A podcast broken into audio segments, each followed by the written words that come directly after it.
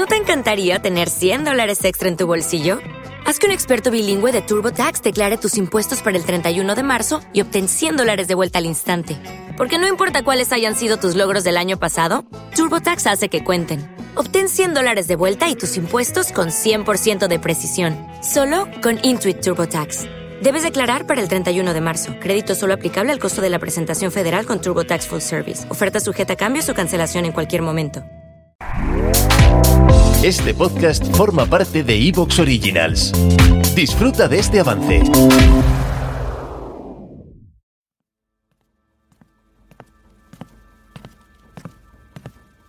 Hola, friquilósofo. ¿Alguna vez te has dado un atracón de comida? Si has dicho que sí, has de saber que si hubieras vivido en la Edad Media, habrías cometido uno de los pecados más graves e irías directo al infierno.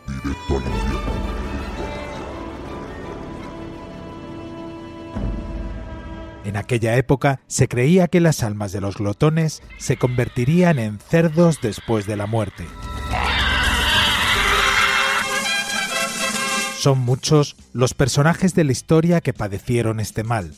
Uno de ellos fue el emperador romano Vitelio, de quien dice la leyenda que su muerte fue a causa de la cantidad de alimentos ingeridos en uno de sus muchos banquetes. También el rey Enrique VIII de Inglaterra fue conocido por su afición excesiva a la comida. Se dice que llegó a pesar más de 150 kilos.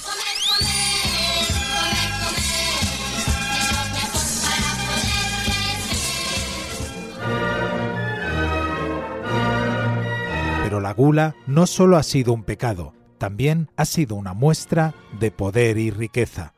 Durante el reinado de Luis XIV en Francia, las personas más importantes de la corte eran aquellas que podían permitirse banquetes extravagantes.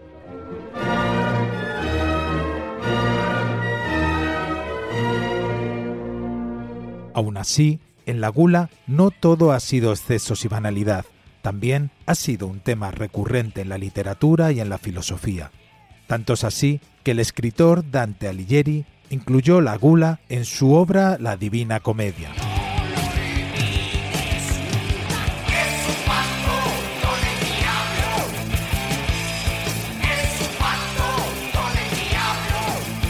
En definitiva, friquilósofo, la gula es un tema complejo y a la vez fascinante. Hoy, en Friquilosofía, debatiremos sobre la moralidad, la cultura y la historia de uno de los pecados más extendidos en la actualidad.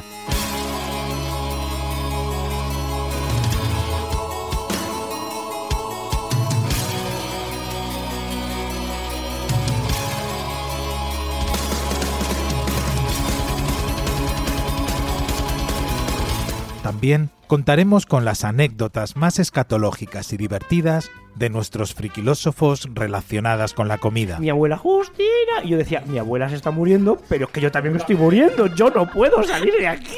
Y yo, venga, y venga, y por abajo, y venga, venga. Realmente mal hasta que llegué a mi casa, vamos.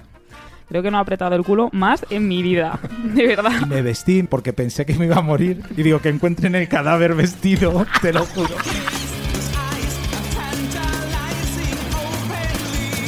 Así que ya lo sabes, friquilósofo, estás invitado a este banquete que hemos preparado para ti, donde exploraremos todas las facetas de este apetitoso pecado capital, acompañados de dos nutricionistas, Bea y Elena del podcast Partiendo el Coco. ¿Qué pasa cuando la comida se convierte en una obsesión? ¿Cómo enseñar a tus hijos a comer bien? Todo esto y mucho más en este cuarto capítulo de la serie Pecados Capitales. Agarra el cuchillo y el tenedor que vamos a hincar el diente a este podcast. ¡Que entre la comida!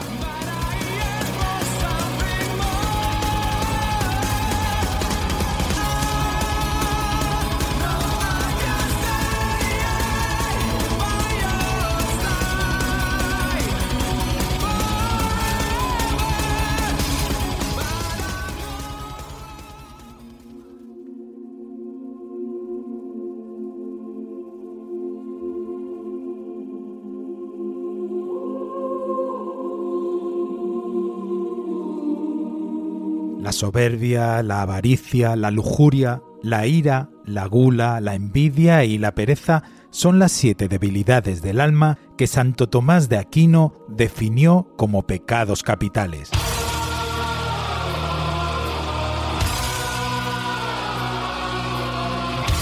En Friquilosofía continuamos con una nueva entrega de la serie sobre los pecados capitales.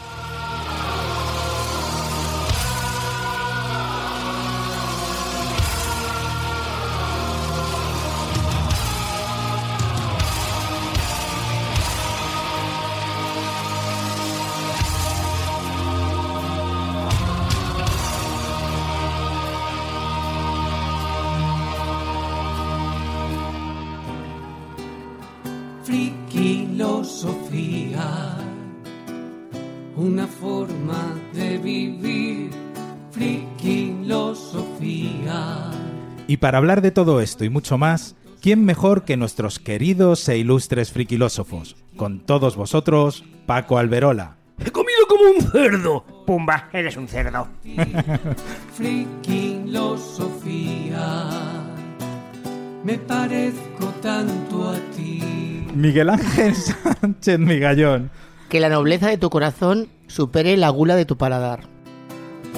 Me embruja la luna, presiento el misterio. Bea Rodríguez Galindo.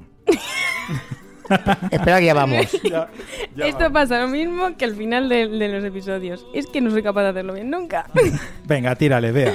Que no sé qué deciros, de verdad. Bueno, pues, Yo guleo, pues tú nos, guleas nos damos. ¿nos damos por saludados o no? No. Venga, esperamos. Aquí estamos, comiendo el coco. Es la magia especial con que vivo mi vida. Y por primera vez con nosotros, Elena de Petronila Rodríguez. Bienvenida, Elena. Hola, hola, muchas gracias. ¿Tú sabes dónde te estás metiendo? Eh, más o menos. Más o menos, ¿no? Una forma de vivir. Como siempre, tendremos las historias de Luis Luigi. Me levanté de la mesa para irme ya del restaurante y no podía ponerme derecho. Una cosa increíble.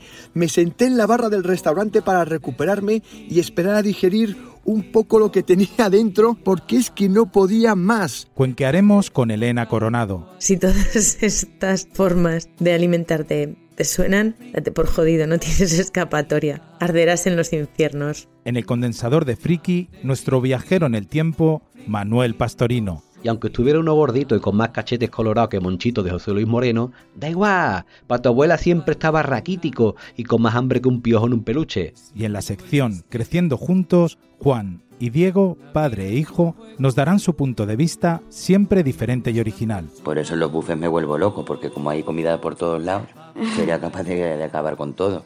Menos mal que últimamente hago un poquito más de deporte, porque si no estaría como una foca, vamos. Como una foca, tu amor llegó a mi vida.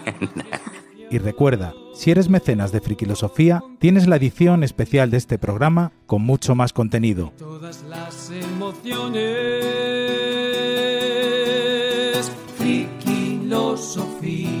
Todo lo que vamos a hablar en este programa son nuestras opiniones y vivencias. Ninguno nos creemos con la verdad absoluta en los temas que debatimos, ya que simplemente son puntos de vista que queremos compartir con vosotros, siempre desde el respeto y la libertad de expresión. Es mi forma de sentir. Friquilosofía. Estás en Frikilosofía, tu canal de comunicación en positivo, para que dejes por un momento tus problemas aparcados y te unas a nosotros para pasar un buen rato de tertulia, positividad, humor y buen rollo. ¿Te apuntas? Friquilosofía. Soy distinto, soy así. No hay amor más sincero que el amor a la comida. Mi nombre es Tomás García Baringo y esto es Frikilosofía. ¡Arrancamos! Por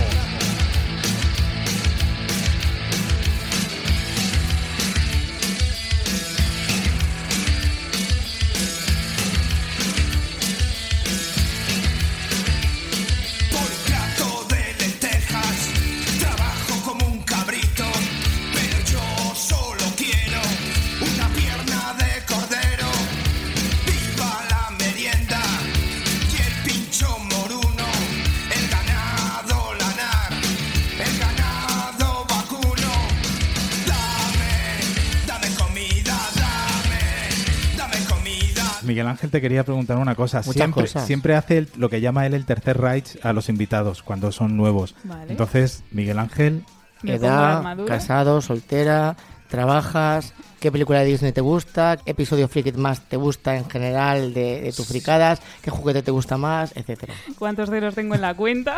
Bueno, eso, eso me- luego me lo dices aparte. y luego tu número de teléfono, ¿no? Eso, y el móvil, Facebook, Instagram y, y TikTok. Bueno, TikTok no me gusta. Bueno, vamos por Vale, a partes. ver, vamos por ¿Cuántos partes. años tienes? 25 años. 25.